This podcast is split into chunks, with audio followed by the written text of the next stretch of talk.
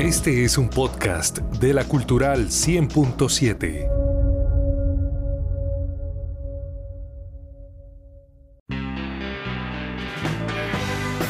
En Opina Santander es el momento de fútbol vinilo con Freddy Josué Niño.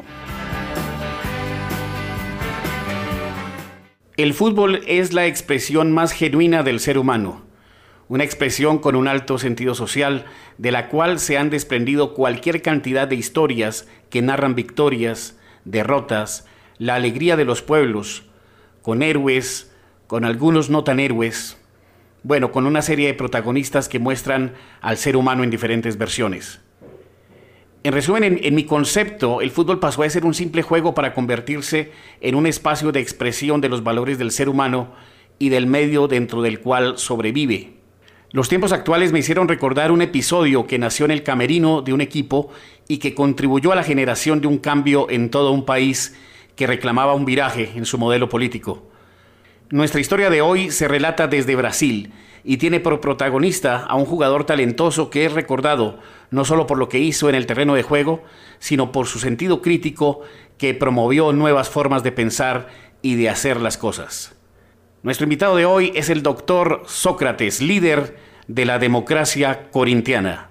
Bienvenidos a Fútbol Vinilo.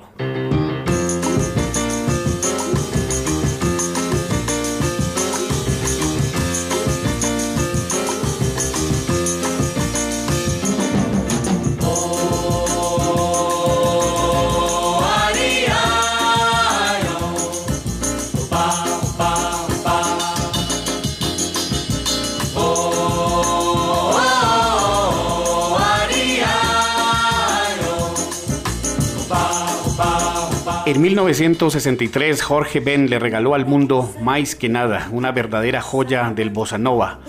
Ese movimiento musical mezcla del jazz y la samba, que nació en 1957 con exponentes como Antonio Carlos Jobim, Vinicius de Moraes y Sergio Méndez.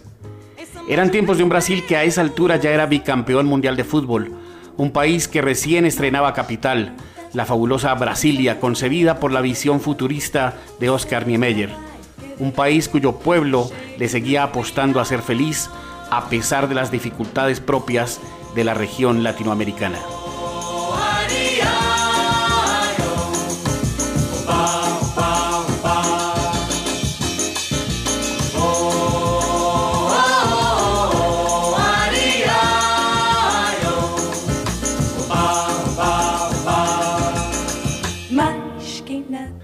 Sin embargo, no todo era alegría en Brasil. Las cosas estaban por tomar un giro sustancial.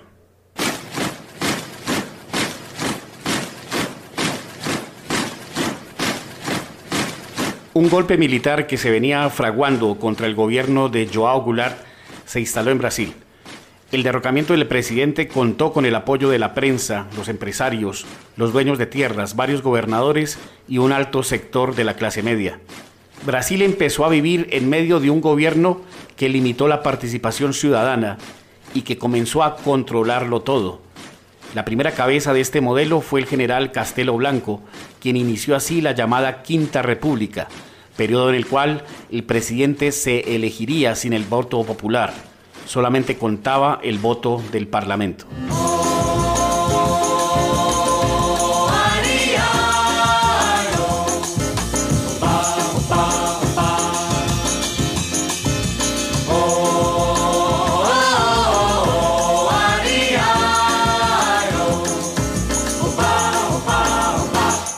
Como si no pasara nada, en una casa de Riberao Preto, don Raimundo de Oliveira seguía leyendo esos libros que lo convertían en una autoridad para hablar de fenómenos políticos. Finalmente, y para proteger a su familia, los tuvo que quemar uno tras otro. Su conocimiento autodidacta lo perfilaba como un opositor activo al Brasil modelo 64, en el que todo estaba cambiando. Dentro de este hogar formado con doña Yomar, todos heredaron el sentido crítico para ver la vida, y algunos lo mezclaron con el fútbol como vehículo de alegría y de trascender en el futuro.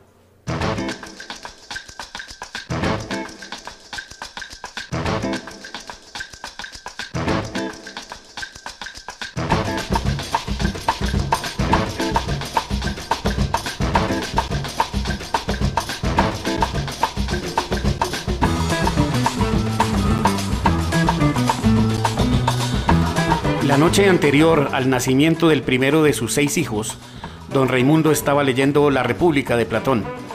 Por eso lo llamó Sócrates. Sócrates Brasileiro de Sousa Sampaio Vieira de Oliveira era el nombre completo de este muchacho que empezó a descollar en el Botafogo de Ribeirão Preto por el año 1974.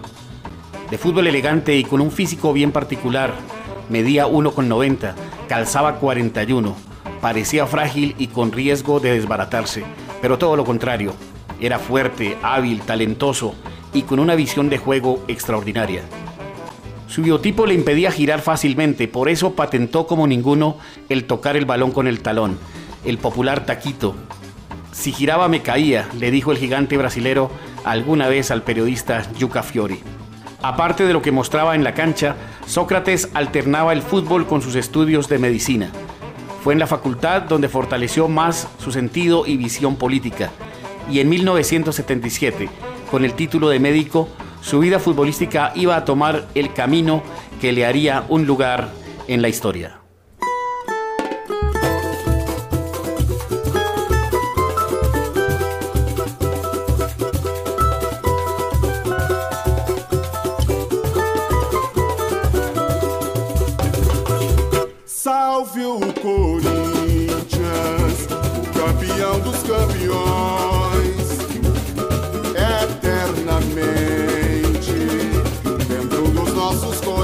El Corinthians, el más popular de los equipos de Sao Paulo, el de la torcida más grande, ruidosa y apasionada, lo fichó en 1978.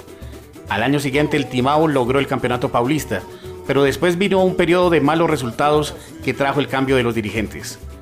Aparte de esto, una noche en que el Guaraní los derrotó en el Pacambú, Sócrates y los demás jugadores tuvieron que esperar más de dos horas para salir del estadio y escapar de la furia de la torcida. El gigante y cerebro del juego corintiano pensó, esto no va a quedar así. Vino una seguidilla de juegos en los que Corinthians sumó victorias, una tras otra con goles de Sócrates, quien luego de anotar no celebraba los goles. Es más, mostraba un gesto de molestia. Cuando los hinchas le cuestionaron por esto, él les respondió, ¿qué voy a celebrar con ustedes si hace unos días me querían pegar? Ustedes deben ir al ritmo nuestro y apoyarnos siempre. A partir de entonces hubo una comunión entre equipo y torcedores y un sentido de unión que estaba por sacar a la luz el cambio de pensamiento más grande que haya promovido un equipo de fútbol.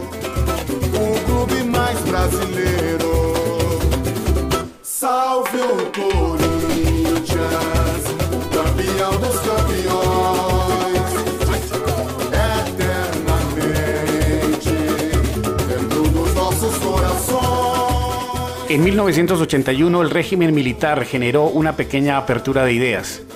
Mientras Brasil seguía con mucha turbulencia política, el Corinthians venía de una pésima campaña, tanto en el campeonato brasilero como en el campeonato paulista.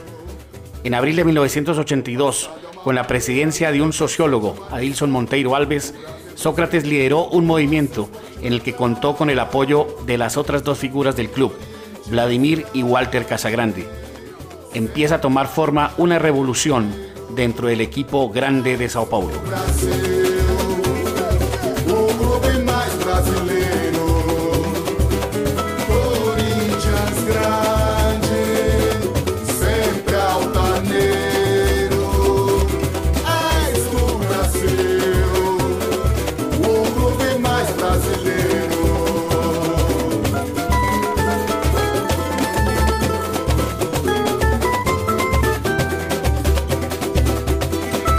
Este ejercicio de participación, inicialmente de carácter interno, tuvo los visos de una libertad con responsabilidad, y justo en una época en que todo el pueblo de Brasil quería expresarse, pero la dictadura lo impedía.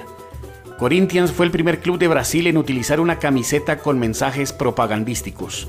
En la espalda de los jugadores se leía democracia corintiana, u otras expresiones como elecciones ya, mensajes que estuvieron cerca de la censura por parte del gobierno militar, pero fue tal la convicción de este movimiento que terminó por propagarse por todo Brasil. Todas, absolutamente todas las decisiones del club se tomaron por medio de votaciones que incluían hasta el utilero del equipo, la escogencia del técnico, el esquema de juego, las alineaciones. Incluso se aprobó que los jugadores casados no volverían a ser concentrados. Todo a partir de un ejercicio democrático que de paso empezó a recoger frutos en el terreno de juego. eternamente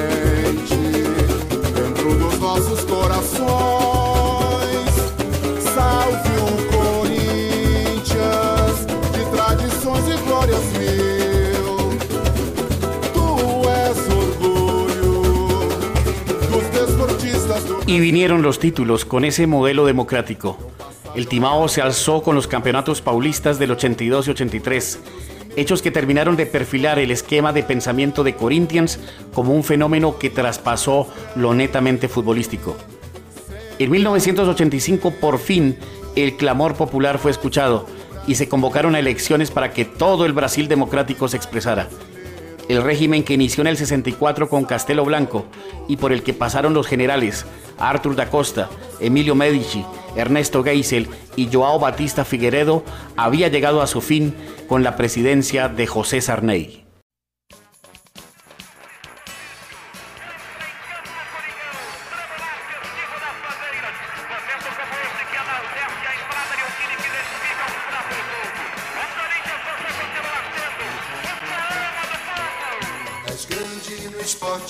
O ilumina.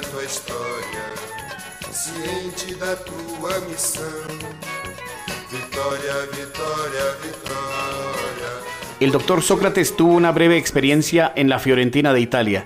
Su retiro se dio luego de un paso muy breve por el Flamengo. Era el año 1989 cuando no pudo soportar más una lesión de espalda. Su imagen trascendió en todo el mundo como capitán del Scratch del 82, ese fabuloso equipo que increíblemente no fue campeón. También fue el líder de la Canariña en México 86. Su vida bohemia se cerró en 2012. Sus excesos con el alcohol le ganaron la partida, justo en el año en que su amado Corinthians se coronó campeón de la Libertadores y campeón mundial de clubes. Los dejo con esta melodía compuesta e interpretada por un gran músico y torcedor del timao, Toquiño, quien con este Corinthians de mi corazón le dedica a Sócrates y a la democracia corintiana esos versos que dicen, ser corintiano es ser también un poco más brasilero. Soy Freddy Josué Niño, con la edición de Oscar López y con el deseo sincero por tener un mejor país para todos, los espero el próximo viernes con más Fútbol Vinilo.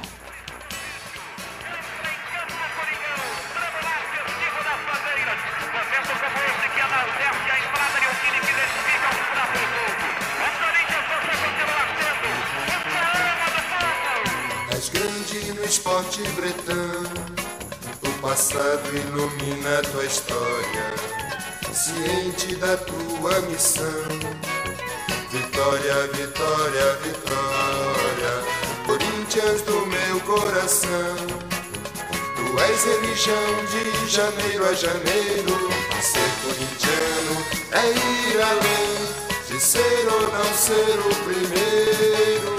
Ser corintiano é ser também um pouco mais brasileiro. Tens a tradição de um clube tantas vezes campeão, pelos teus rivais temido, pela tua fiel querido. Ser corintiano é ir além de ser ou não ser o primeiro. Ser corintiano é ser brasileiro. És grande no esporte bretão. O passado ilumina tua história, ciente da tua missão. Vitória, vitória, vitória, Corinthians do meu coração. Tu és religião de janeiro a janeiro. Ser corintiano é ir além de ser ou não ser também um pouco mais brasileiro.